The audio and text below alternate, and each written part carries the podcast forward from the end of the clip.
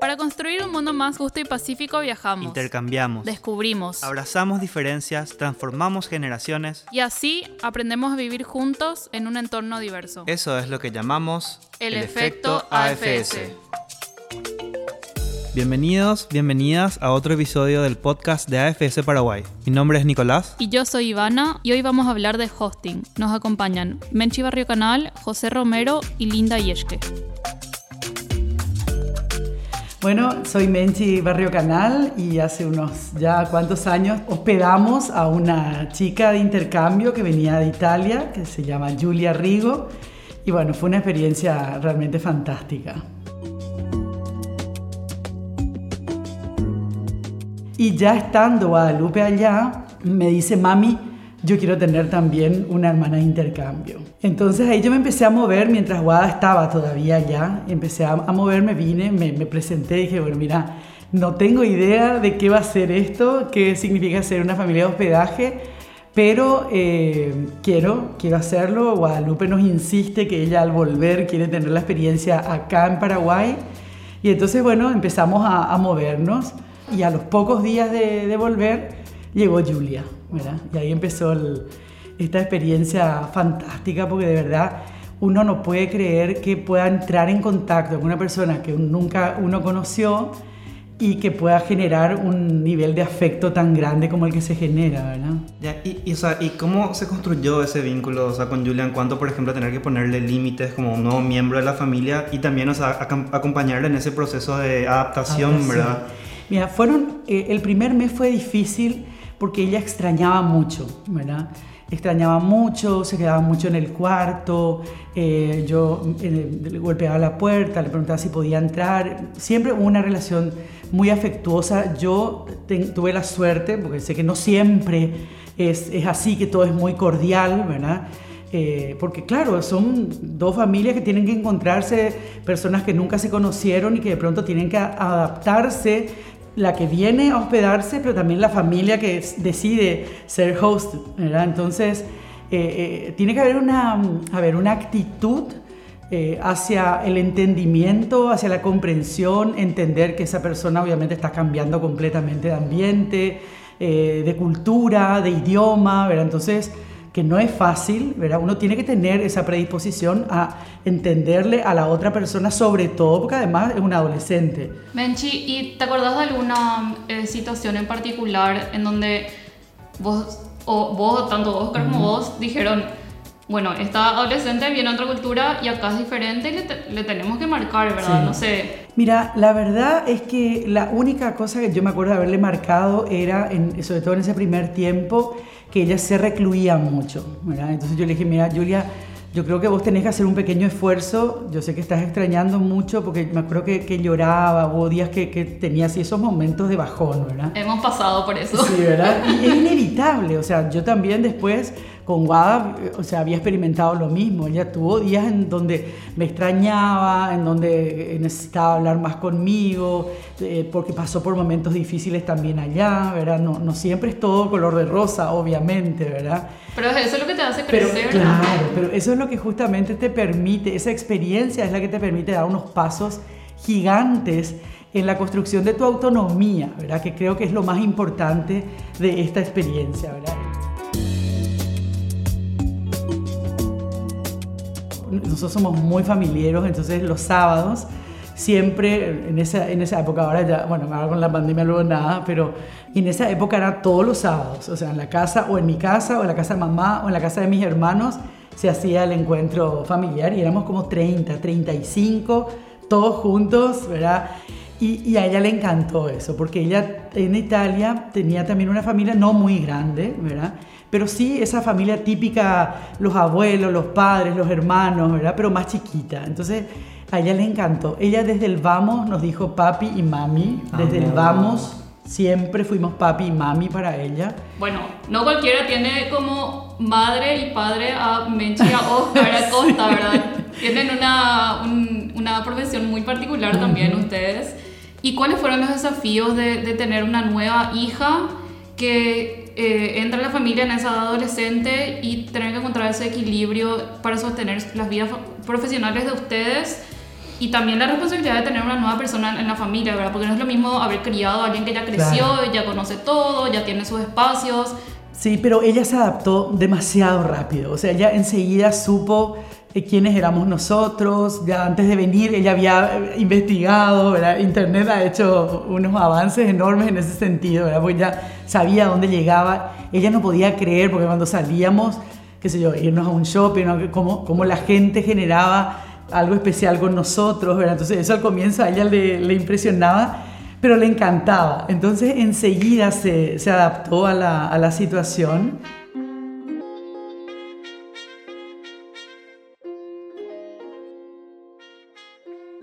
Ser familia anfitriona es mucho más que solamente darle un techo y comida a un estudiante. Obviamente. Y es abrir, o sea, las puertas eh, a algo totalmente ajeno. O sea, ingresa a tu hogar, conoce una esfera que es algo tan íntimo, ¿verdad? De las vidas. Sí. Y yo quiero preguntarles cómo fue para ustedes, por ejemplo, esa experiencia de las fiestas de fin de año, Ajá. teniendo en cuenta que ella pasa por primera vez una Navidad en verano, ¿verdad? Sí, fue muy raro para ella, pero, pero me acuerdo que, que fue una Navidad que al comienzo obviamente eh, estuvo un poco melancólica, ¿verdad? Porque extrañaba, extrañaba el frío, extrañaba la nieve, extrañaba sus costumbres de toda la vida.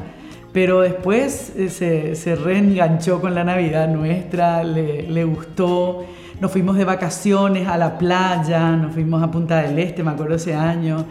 eh, y, disfrutó un montón de, también de, de la experiencia de estar en, en la playa, en otro lugar que no conocía, porque nunca había estado en el Uruguay.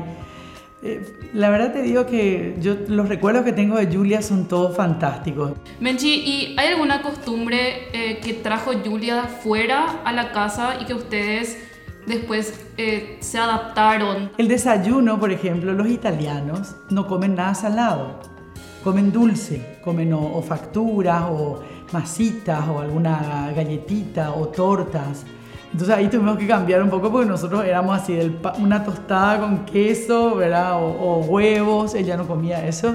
Entonces yo al comienzo le compraba todo lo que ella eh, comía allá, ¿verdad? Tratando de, de hacerle sentir bien, ¿verdad? Nosotros tratábamos de, de prepararle las comidas que a ella le gustaban, ¿verdad? Eh, Con sobre- pequeñas cositas que se sientan un que se poco sienta en un casa. poquito en casa, ¿verdad? Que se sienta que, que, bueno, que acá podía tener de alguna manera los sabores que ella tenía allá, ¿verdad?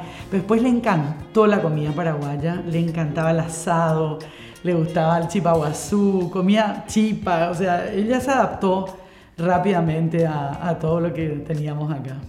¿Y AFS de qué manera acompañó el proceso previo y durante la estadía de Julia acá? Fue súper importante porque, de hecho, cuando Guada me dice, mami, quiero tener una hermana de intercambio, yo, bueno, vengo a hablar con, con AFS para tener esa información que uno al comienzo no, no sabe, no tiene ni idea, ¿verdad?, de, de cómo se da la, la relación eh, con, con quien va a hospedar, con quien uno va a hospedar. Y bueno, y acá me dieron toda esa información que yo necesitaba, ¿verdad? Y también la seriedad de AFS de asegurarse eh, asegurarle a la, a la chica que está viniendo o a la persona que está viniendo de intercambio eh, que acá tiene seguridades, digamos. O sea, yo creo que más allá de los inconvenientes que se puedan presentar, ¿verdad? Eh, yo creo que AFS tiene una red muy sólida de, asistencia, de acompañamiento para resolver cualquier inconveniente que se presente. Después nos tocó a nosotros conocer a otra persona a través de Julia. eh, Julia conoce a una chica de nombre Marina que atende la historia de ella y nos llama un día Julia y dice, mami, ¿será que eh, Marina puede ir a, Asunción a tu casa unos días? Ella está en Buenos Aires y quiere ir a Paraguay porque ella fue adoptada en Paraguay por un matrimonio italiano y quiere seguir el rastro de su familia. Mira, re fuerte, re fuerte. Entonces, por supuesto, le digo, sí, que venga, ningún problema. Bueno, además yo había hecho esos casos en televisión de gente que busca gente, entonces yo estaba luego re empapada con el tema. Bueno, y viene, divina la chica, Marina, mira, y eh, no solamente encontró el rastro de su familia, sino que además hizo toda una tesis que ahora nos mandó un ejemplar sobre la dictadura en Paraguay. O sea, tan, a pesar de que ella solo nació acá, porque tenía meses chiquitita era cuando la llevaron a Italia, y la casualidad que también vive en Verona y que haya entrado en contacto con Julia, que había estado acá con nosotros, ¿verdad? Y ella nos hizo, para, como parte de su tesis, nos hizo una larga entrevista sobre lo que fue la época de la dictadura y hacer prensa en ese momento, ¿verdad? Oscar y a mí. Y ahora nos mandó un ejemplar de su tesis. O sea, la cantidad de contactos que se dan, ¿verdad? Cómo se abre el mundo de una familia a partir de una experiencia como esta. De verdad que es maravilloso. O sea, yo le recomiendo a la gente que, que haga la experiencia de al menos una vez en la vida tener eh, a alguien en, la casa, hospedar a, un estudiante de intercambio. El mundo se vuelve un pañuelo muy después chiquito, de... Muy chiquito, realmente. Cuando ella se fue, eh, fue así un llanto generalizado porque aprendimos a, a, quererla y ella a nosotros, así que después obviamente el contacto continuó, ¿verdad? Sobre todo a través de WADA, ¿verdad? E incluso una vez fuimos a Europa unos años después de que ella estuviera acá. O sea, quedó una relación sumamente... Es que sí, hospedar es, es, o sea, además de que estás recibiendo, básicamente abrir el mundo a, tu casa, ¿verdad? Eh, es también crear lazos con toda esa otra familia que está en cualquier otra parte del mundo. Y también sos parte de eso, no es solamente una persona que ingresa, ¿verdad? Ahora se viene el ping pong de preguntas y respuestas.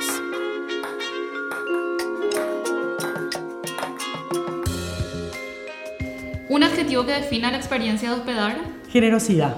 ¿Una comida hecha en casa que era favorita de Julia? Asado. Bien paraguayo. Bien paraguayo.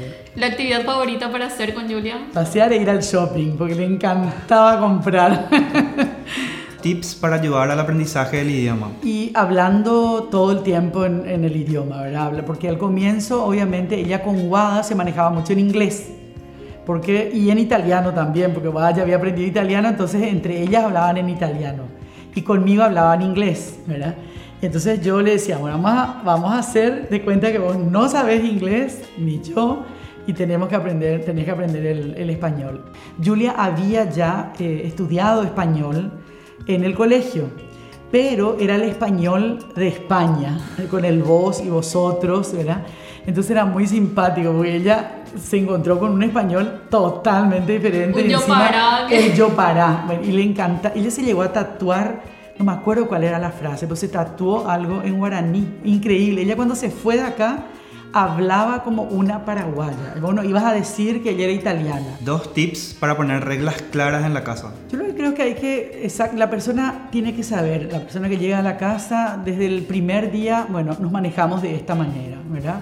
Estas son las reglas de la casa, ¿verdad? Para evitar sorpresas posteriores, sobre todo cuando se trata de adolescentes. El colegio, por ejemplo, yo les decía, yo no quiero que falten, yo soy muy rigurosa en eso, ¿verdad? Entonces, para mí era muy importante que se fueran todos los días al colegio. Arriba, arriba, nos vamos al cole. Y obviamente ser tolerantes eh, y, generosos, porque hay una persona, un adolescente, además, que tiene que adaptarse no solamente a los cambios de la adolescencia, sino a los cambios culturales, a los cambios de idioma, a los cambios de, ritmo de la familia, de los límites, cada familia tiene límites distintos, ¿verdad? Y, y después dejar, que discurran las cosas también, ¿verdad? Eh, y además no pretender que todo va a ser tal cual como uno lo planificó, ¿verdad? Saber que hay cosas que, que, bueno, que uno va a tener que aguantarse, ¿verdad? Porque, porque es así, porque en el relacionamiento con una persona que uno no conocía, obviamente hay cosas que pueden molestar, ¿verdad?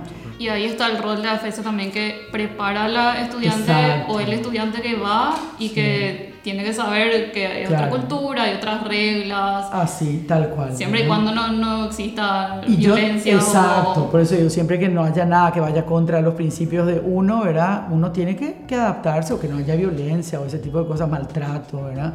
Nada, eso se puede tolerar. Pero todo lo demás, eh, creo que uno tiene que saber administrar y ese es el éxito de la experiencia, ¿verdad? El, el de haber podido decir eh, ok, pasé por un montón de situaciones, algunas no muy agradables o, o algunas que, que, me desilusionaron un poco, ¿verdad? porque a lo mejor uno se va con muchas expectativas y resulta que después no encuentra eso mismo que uno esperaba, ¿verdad? Pero de todas maneras, uno tiene que tratar de sacar de esa situación lo mejor, ¿verdad?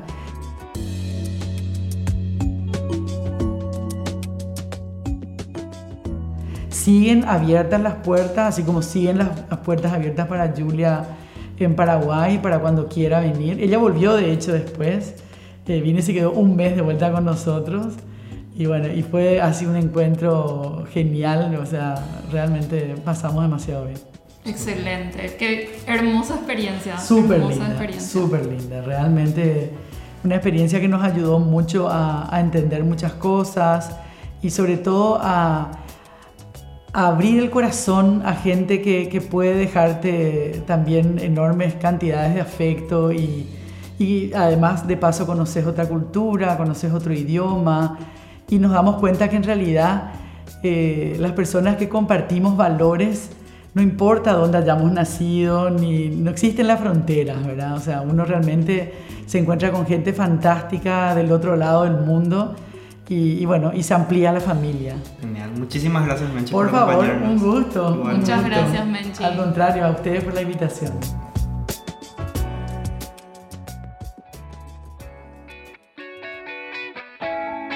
Ahora pasamos a nuestro segundo invitado.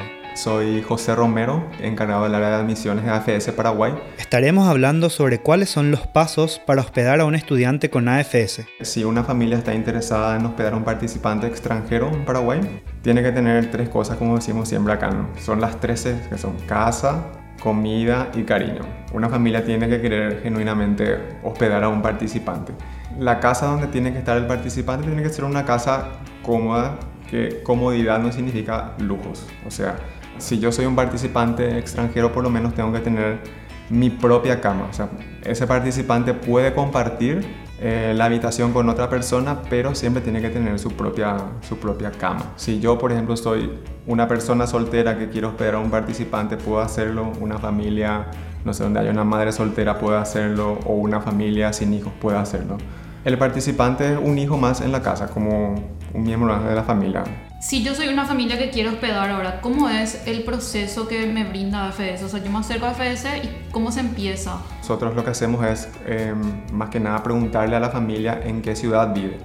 Y dependiendo del lugar donde viven, vemos si hay un comité local en esa ciudad eh, donde pueda haber un, soporte de AFES, en este caso un comité de voluntarios. El voluntario se acercaría a la casa, al, domicilio de la persona para, para, poder ver, le hace una entrevista y le hace el, acompañamiento. Y más adelante la Oficina Nacional, a través de los voluntarios, le comparte el perfil del participante que va a hospedar para que ellos puedan tener ya ese contacto con la familia anfitriona. Si necesitan ayuda con algo o si de repente tienen... Eh, no sé si tiene algún problema de salud, siempre va a estar una persona AFS, tanto voluntario o staff, para, para el acompañamiento correspondiente. Eh, los participantes tienen un seguro de viaje que le cubre eh, cualquier consulta o cualquier intervención médica que necesiten. O sea, en el caso, por ejemplo, seguramente muchas familias se van a preguntar qué pasa si, la si, si mi participante extranjero tiene, tiene COVID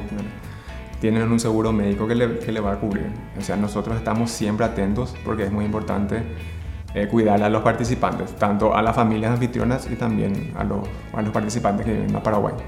Gracias José por tu tiempo. Muchísimas gracias José. Gracias a ustedes. Y ahora nuestra última invitada del episodio. Hola a todos, eh, mi nombre es Linda, Linda Yeske, eh, soy alemana, y vivo hace 10 años acá en Paraguay. Vine con AFS en el 2009, 2010 a Paraguay y bueno, y ahí comenzó la historia que sí que me hizo quedar acá en el país hermoso. Vos viniste en el 2010, terminó tu intercambio y después de cuántos años volviste? En 2010 terminó mi intercambio y volví en, para Año Nuevo 2011, o sea, 2011 volví prácticamente después de seis meses le convencí a mis papás que quería volver y vivir en Paraguay y me dijeron, bueno, linda, la única condición es porque yo no había terminado el colegio, anda, termina el colegio. Y me dijeron, bueno, si no te sale bien, volvé. Nosotros te esperamos con los brazos abiertos y todavía no volví para quedarme en Alemania de vuelta, después de 10 años, sí. ¿Y por qué decidiste venir a vivir acá? ¿Cómo fue tu experiencia? Y bueno, como todos, había un amor. había un novio que me hizo convencer, un paraguayito hubo en esa época que me hizo quedar. Pero igual tuve otra oportunidad de volver a Alemania porque, bueno, opa el amor, como se dice. Y me decidí de quedarme, porque estaba estudiando, estaba en la facultad, tenía mis amigos, todos mis conocidos en Concepción, y quise terminar el estudio, y bueno, decidí quedarme y me, me quedé hasta ahora, estoy acá. Bueno, em, en la primera familia, yo hice un cambio de familia.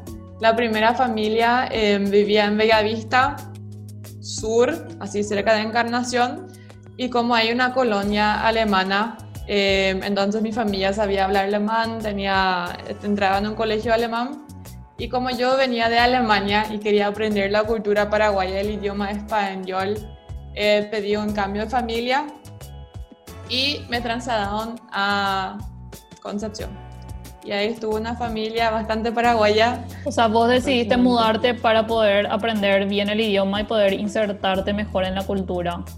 Así, sí. Y tomaba siempre tereré con mi familia. Eh, pasé muy bien, compartí la pieza con mis hermanas. Eran tres hermanas, la una que vivía en Asunción, pero con las dos eh, compartí la pieza, que también era una experiencia nueva para mí, porque en Alemania yo tenía mi pieza para mí sola.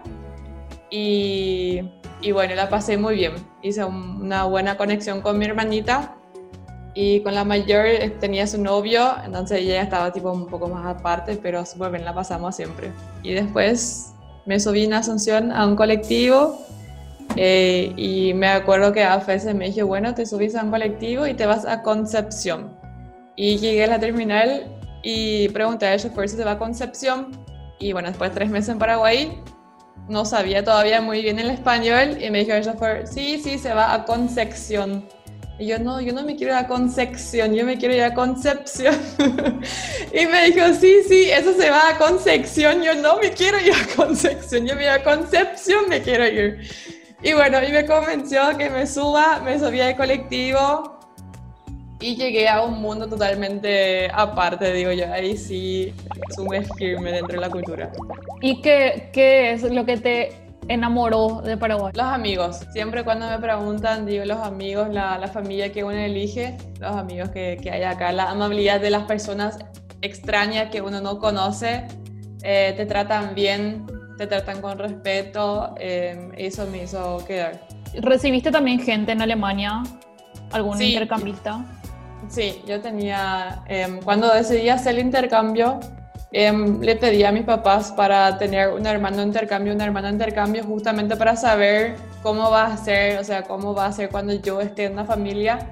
Entonces recibimos, recibimos un chico de Colombia.